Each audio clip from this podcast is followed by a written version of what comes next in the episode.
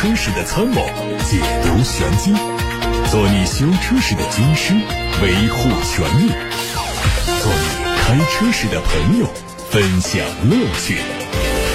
调频九二七，傍晚六点半，董涛说车，只和车友在一起。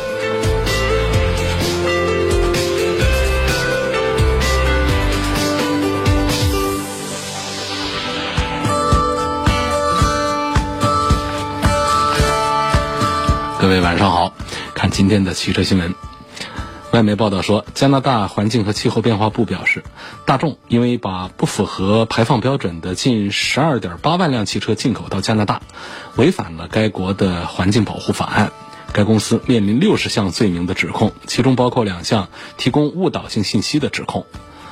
安大略省法院将于明天举行听证会。十二月八号晚上，一汽夏利发布公告说，一汽股份打算把持有的一汽夏利的控股股权无偿划转到中国铁路物资股份有限公司，并对上市公司进行重大的资产重组，意味着一汽集团转让了一汽夏利的壳资源，未来可能会放弃一汽夏利的控制权。此举并不意外。理清旗下子公司的资产关系是中国第一汽车集团推进整体上市计划的重要前提。今年四月，一汽轿车宣布进行资产重组，用一汽解放的商用车置换一汽轿车乘用车资产，解决了困扰一汽股份八年之久的一汽夏利和一汽轿车之间的同业竞争问题。多家券商的研报就此分析认为，随着一汽集团内部的股权逐步理顺，可能会打开整体上市的序幕。近日，经长城汽车股份有限公司推荐，中国汽车工业协会。八届五次理事会审议通过，长城汽车副总裁、为品牌营销总经理柳燕将加入中国汽车工业协会，担任副秘书长职务，承担新一届协会理事会赋予的职责。官方表示，柳燕将在长城汽车履职到二零一九年的十二月三十一号。柳燕于二零一八年九月加入长城。担任为品牌的营销总经理，负责为品牌打造、产品推广，还有销售促进、新业务推进等方面的责任。刘艳拥有同济大学汽车动力工程硕士、吉林大学技术经济管理博士的学历。从1999年起，历任一汽大众奥迪市场部部长、一汽大众奥迪销售部部长、一汽大众奥迪销售事业部主管销售的副总经理、沃尔沃汽车中国销售公司首席运营官、吉广国际广告股份有限公司首席执行官、长城汽车专项副总裁等职务。本田官方。日前发布了新款思域 Sport Line 官图，从外观来看，它的外观设计和 Type R 有着非常高的相似度，充满着战斗范儿。新车增加了前唇、后扩散器以及后扰流板，以此向本田的运动传统致敬。内饰方面，在座椅、方向盘、换挡杆、门饰板上都加入了红色的缝线装饰，铝制的打孔踏板也没有缺席。动力方面，新车用上了 VTEC 系列的 1.0T，最大功率126匹马力，传动部分是 CVT 或者是手动挡。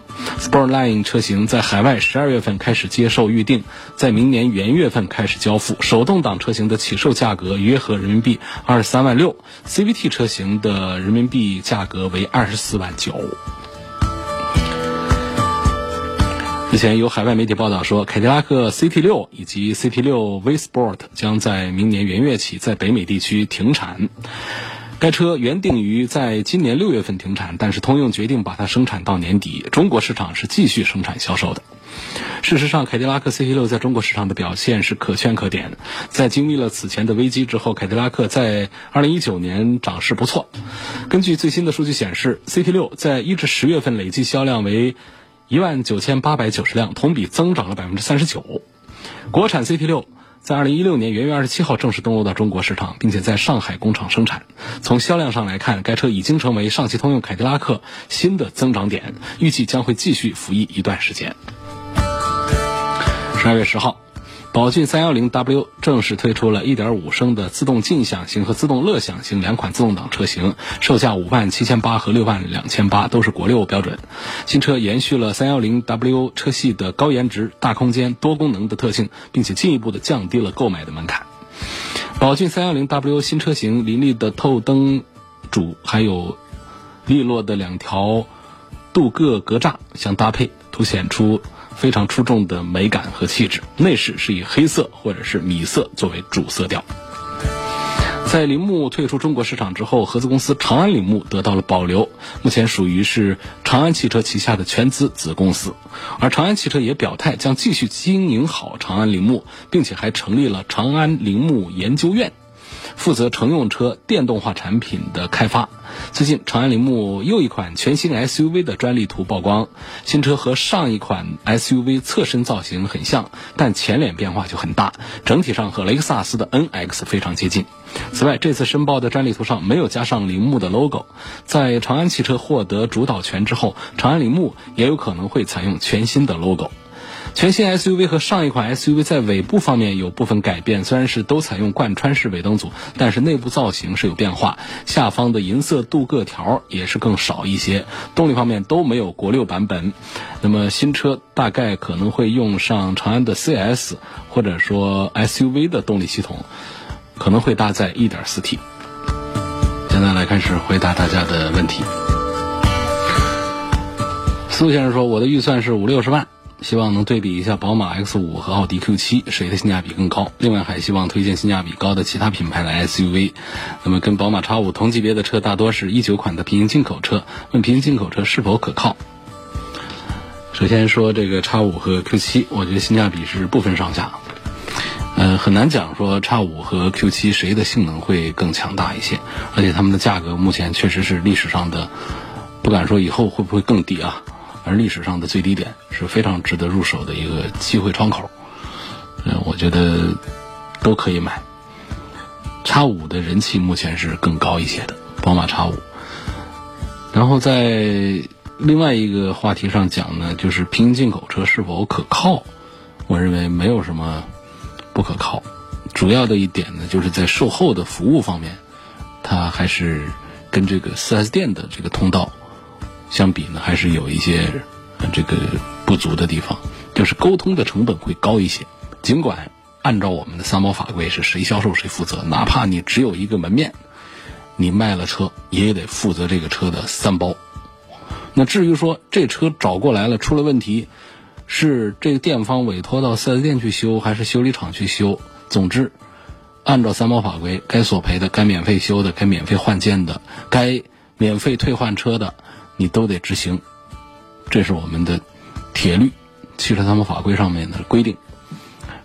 但是呢，我刚才讲到一个沟通成本会比较高是什么呢？就是它没法像四 S 店的这个通道一样的，我车坏了，马上就在维修站的入口有接待，然后车交进去了，很快就做好了相关的这个维修啊、更换呐这样的一些工作。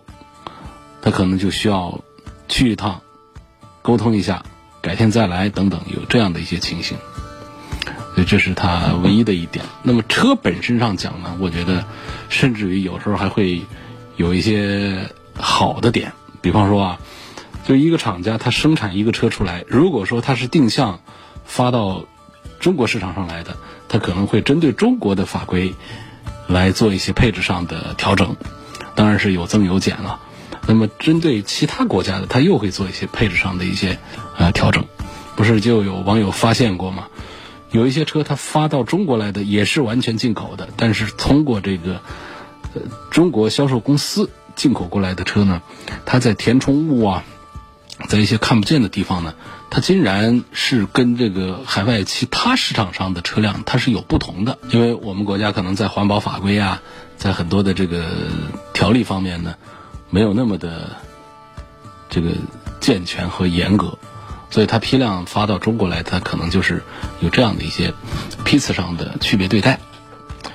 所以这是平行进口车呢，可以不同的，可以有一些这个也叫占便宜的地方吧。买平行进口车好的地方就在这儿。另外还有一点就是，平行进口车呢，它通过这个也是正规渠道进过来，但它确实是可以在采购购置的成本上是。有一些优惠的，会比四 S 店的便宜一点，不然的话，你说跟四 S 店是一一模一样的价格，刚才说到了这个售后体系的这个不同，那么谁还会在平行进口的渠道来买车呢？所以大家在平行进口买车呢，无非一个就是有一些车型呢，它会提到车，啊，它的这个资源会多一些。另外呢，是价格会便宜一些。第三呢，还是有很多人认为的这些这个在海外市场上销售的产品，它可能在配置各方面会更符合自己的需求一些。这是平行进口车的一个呃存在的一个原理，就在这儿啊。夏先生说要对比捷达的 VS 五和捷达的 VS 七，这个 VS 七啊，呃，还没有正式的上市啊，但是它已经是在车展上亮相过了。我觉得都是很值得买的这个车，这是一个全新的 logo，是个全新的品牌，但是它身上有一点让人特别点赞的地方，就是它是很明白的车，就是它虽然说跟大众的体系啊三大件上都是呃很接近的，但是呢，我不知道 VS 七会怎么样啊，它目前已经推出的这个 VS 五啊以及这个 V A 三。它都没有用七速的双离合变速箱，尤其没有用，就整个不管是干式湿式它都没用，它用的就是很普通的这个爱信的六 AT 的变速器，这套变速箱呢就还是口碑上很不错。另外呢就是跟大众的这个发动机匹配的都比较完美，都做的比较好。所以你想想，它其实这个从规格、尺寸、平台各方面，呃，它是大众的如假包换的产品。但是呢，在我们很膈应的关键部件上，在变速箱这方面，它做的比较保守，而且是成本还会比较高一些。但是整车呢，基本上我们按 VS 五来说的话，就集中在十万元甚至十万元下方为它的主销。你说这是不是还是挺良心的一个做法？所以这个捷达的这个产品也是值得大家关注一下的。下面看到的问题说，现在天气冷啊，前车窗总是模糊一片呐。这个汽车除雾是不是有空调冷风或者热风吹玻璃？不开空调总感觉玻璃上模糊一片，雨刮刮过之后呢，也是白花花的。嗯，一般的除雾呢，就是有一颗独立的按键，一键式的，那颗按键呢，按下去啊，它就上面有一个按键上的标志呢，就像一个前挡玻璃一样的。一个形状的一个图标，呃，按下去之后，会以最大的风量来吹前挡风玻璃，迅速的把我们挡风玻璃内侧的雾气把它消散掉。这这这是一个一个做法。还有一些呢，就是这个车窗外面它凝结水珠，我们通过雨刮器把它给刮掉。这我们会发现，它不管是里头还是外面，它其实雾是什么？雾就是小水滴。小水珠，就特别细小的就成了雾，它怎么会凝结到这个玻璃的内侧或者是外侧呢？实际上就是冷热温差、空气的湿度啊这个不同来的。如果我们玻璃的里头和外边是一模一样的温度的话，它是不可能出现水珠的凝结的。通常就是我们空气的当中的水分遇冷，啊遇冷，它会凝结成小水珠。所以车内的热空气遇到了冷玻璃，它也会结上；那么车外的热空气遇到了我们车上的冷玻璃，也可能会结雾。所以这是一个生成的原理。那么解决的办法，除了车上有的雨刮器、车内的这个吹风之外，其实现在呢还有两种方案。一种方案呢，就是自己拿这个比较淡的、比较清淡的这个。比较稀的这个肥皂水，啊，在这个通过这个抹布啊，在内侧玻璃上擦一下，让这个小水珠啊不容易附着，不容易生成，这是一种方案。还有呢，就是网上是可以买到一些除雾的喷剂的，喷一下也可以，但切记要有一点点，就是从实操来看啊，千万别浓了，稍微浓一点，你就会发现雾倒是没有了。但是我们看上去总觉得这玻璃不透、不通透，是影响我们的视觉效果的，所以这个也不是个好事儿。这是关于这个汽车玻璃上起雾是这么说。我们看到有一些朋友就喜欢，就是没办法就拿个毛巾不时的擦一下，因为我们这车啊前面的仪表台一般来说现在都做的比较宽，实际上我们的司机开车的时候，包括我们副驾驶。想把前面的玻璃啊，整个的很快的把它擦干净啊，实际是一件很困难的事儿。倒只是我们的侧窗玻璃倒比较好擦一些，所以基本上拿个毛巾在那儿擦的话呢，还是不是彻底解决问题的方案。下一个问题说，关于汽车保养方面的话题。我是新车快两万公里了，去年十二月份买的。那么做保养要做哪些呢？买车的时候销售人员没给我保养手册，像这种情况我该做哪些项？保养手册一般来说啊，就是常见的就是我们的汽车的说明书啊，你就找这个说明书里头翻开，里头就会有保养页啊。保养页上呢有这个给四 S 店盖章的地方，也有建议我们在哪儿啊哪些时间节点做这个维修保养的。啊，做哪些项目的一些建议，应该不叫建议，就叫规定。你因为你没有讲是什么品牌的车，每一个品牌的车啊，他们往往在项目上是大同小异，是有一些区别的，包括保养的周期有区别。那么大保养的项目有区别，小保养基本上都没什么区别，就是机油机滤，这是一个基础要换的。其他的是 4S 店自己掌握的一些对车辆的一些目测啊，包括一些设备检测的一些细节部分。所以这个就是要看你到底是什么品牌、什么车，你的汽车使用说明书上是一定有这个东西的。汽车的使用说明书一般来说买车的时候是作为一个交交接的一个重要的项目，会指给你看，放在你的手套箱或者放到你的后备箱，告诉你，这个就是。啊，像除了日系车呢，他们比较节省，他们常见的是拿一个透明的塑料袋子给你装一下之外，其他的像这个德系车啊，包括美系车啊，往往都会做成像一个小手包一样的，或者说像一个带皮面的笔记本一样的，把它打开，就那东西就是我们车辆的使用说明书，就在那上面，往往就会有。但还有一些品牌，他们会单独的做一个。呃，保养的一个手册，但这种极少，大多数都是集成在整个的使用说明书当中的，而且常见是在前页，在靠前面。下面有个网友叫火焰山，在微信公众号上提问说：最近有没有雪铁龙的特卖会？是什么时候？没有，没有，现在没有组织这个雪铁龙的特卖会。这样，大家如果说想买什么车？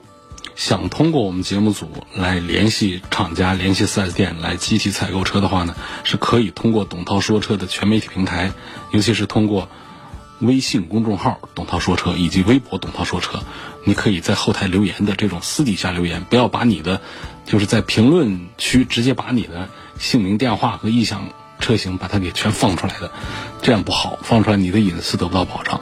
你通过私信的形式，或者像微信公众号是最简单的，就是你发到后台来，工作人员是不会把它放到前台去的，就采集到你这个信息之后，来跟你做厂家以及 4S 店的这种对接，为你提供有价值的一些价格信息，包括一些销售的对接工作，啊，一些推荐的渠道，让大家买车用车更加的放心省心。有网友就问到了沃尔沃的叉 C 九零，哎，说这个车特别播出节目，那么这个车是否是很值得推荐？呃，特别播出节目归特别播出节目，我们推荐车呢还是不受影响，呃，不会因为是特别播出，所以我们会有额外的推荐。那么叉 C 九零这个规格、这个尺寸呢，在非一线的豪华品牌的这个大型 SUV 当中呢。它的主要的让大家呃不满意的点就是它没有呃更高级的发动机。虽然它的发动机的技术还行，但是全系列都是四缸机，这让作为一个全尺寸的大尺寸的一个豪华 SUV 来说呢，有一些车主还是不太满意。你像这个奥迪 Q7 啊这些，呃包括 X 五啊，他们都有这个低配车型也用四缸机的，但是。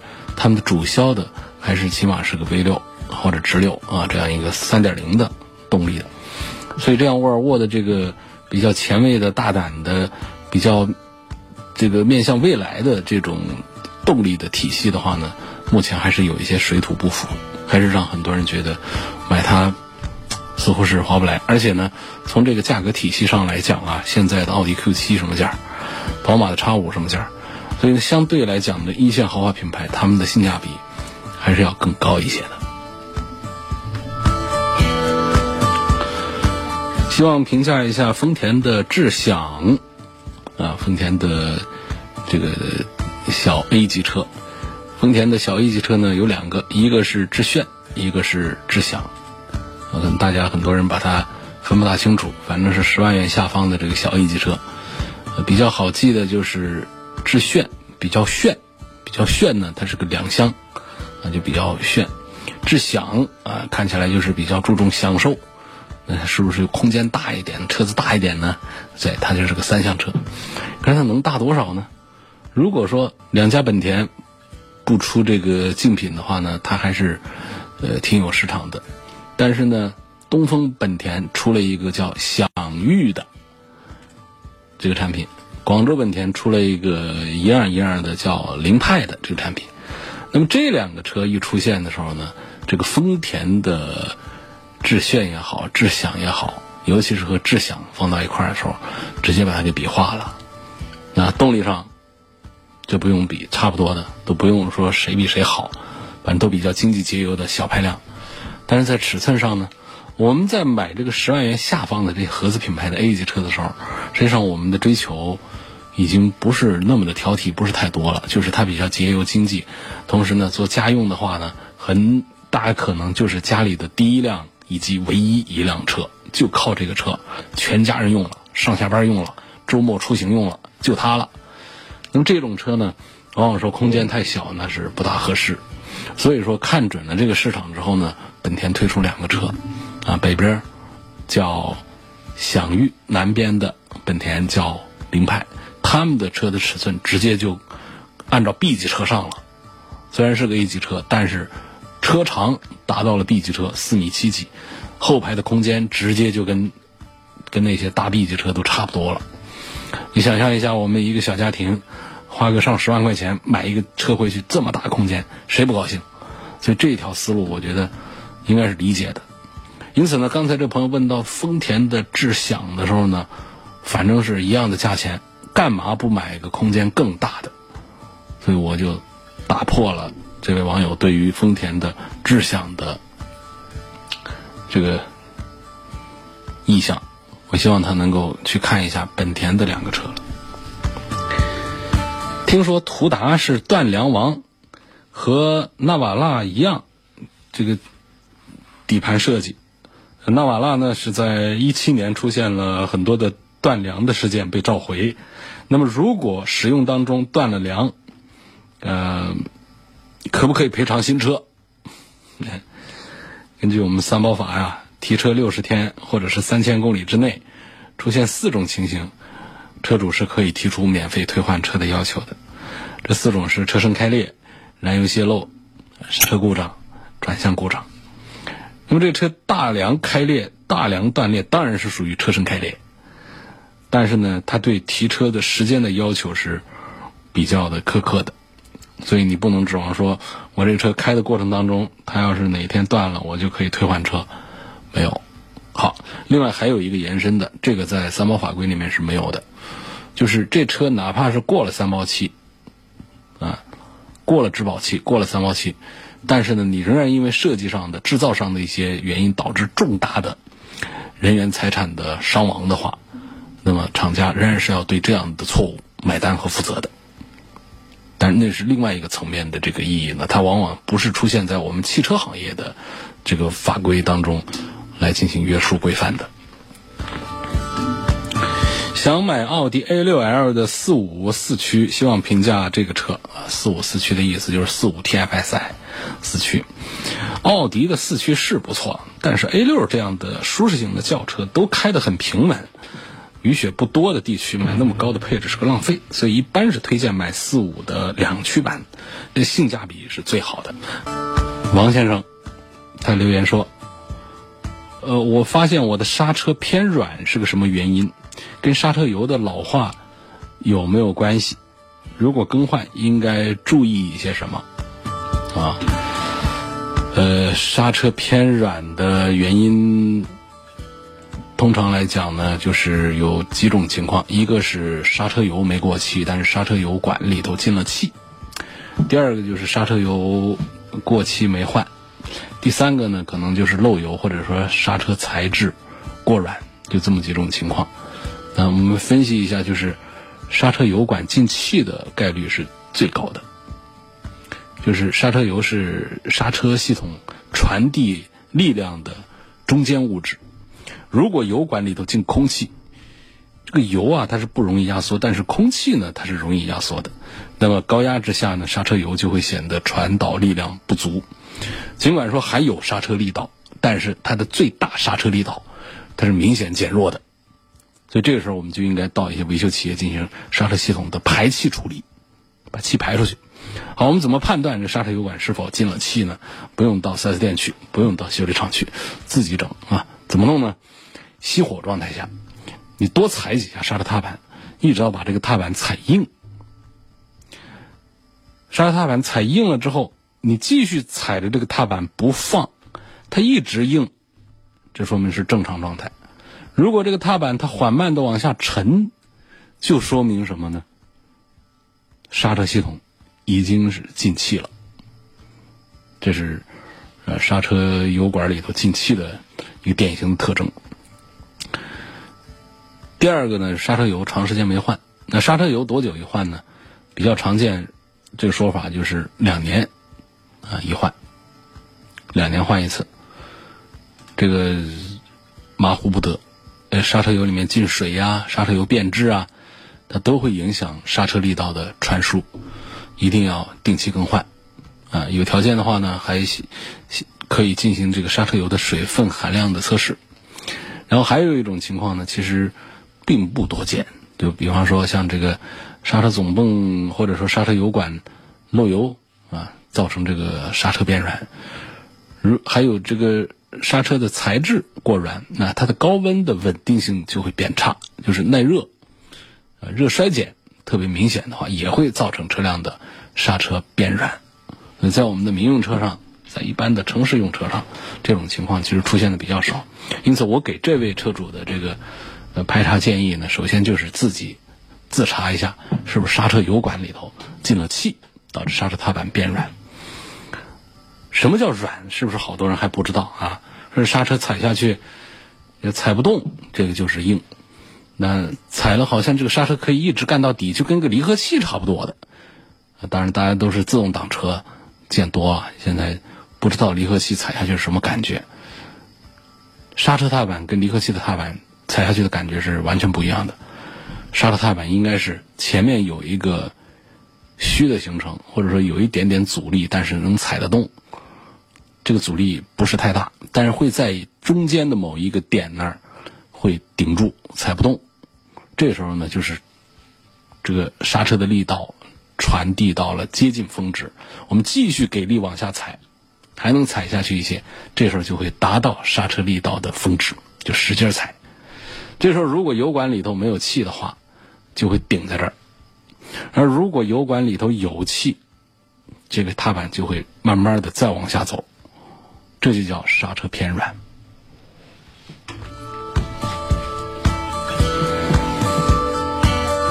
有个网友问：驾图盒子是不是倒闭了？盒子没用了，应该是倒闭了。想买途昂，不知道这车怎么样？车子够大够便宜，但是性能是一般化，就是舒适性能，不管是驾驶还是乘坐，感觉底盘，呃，档次比较低。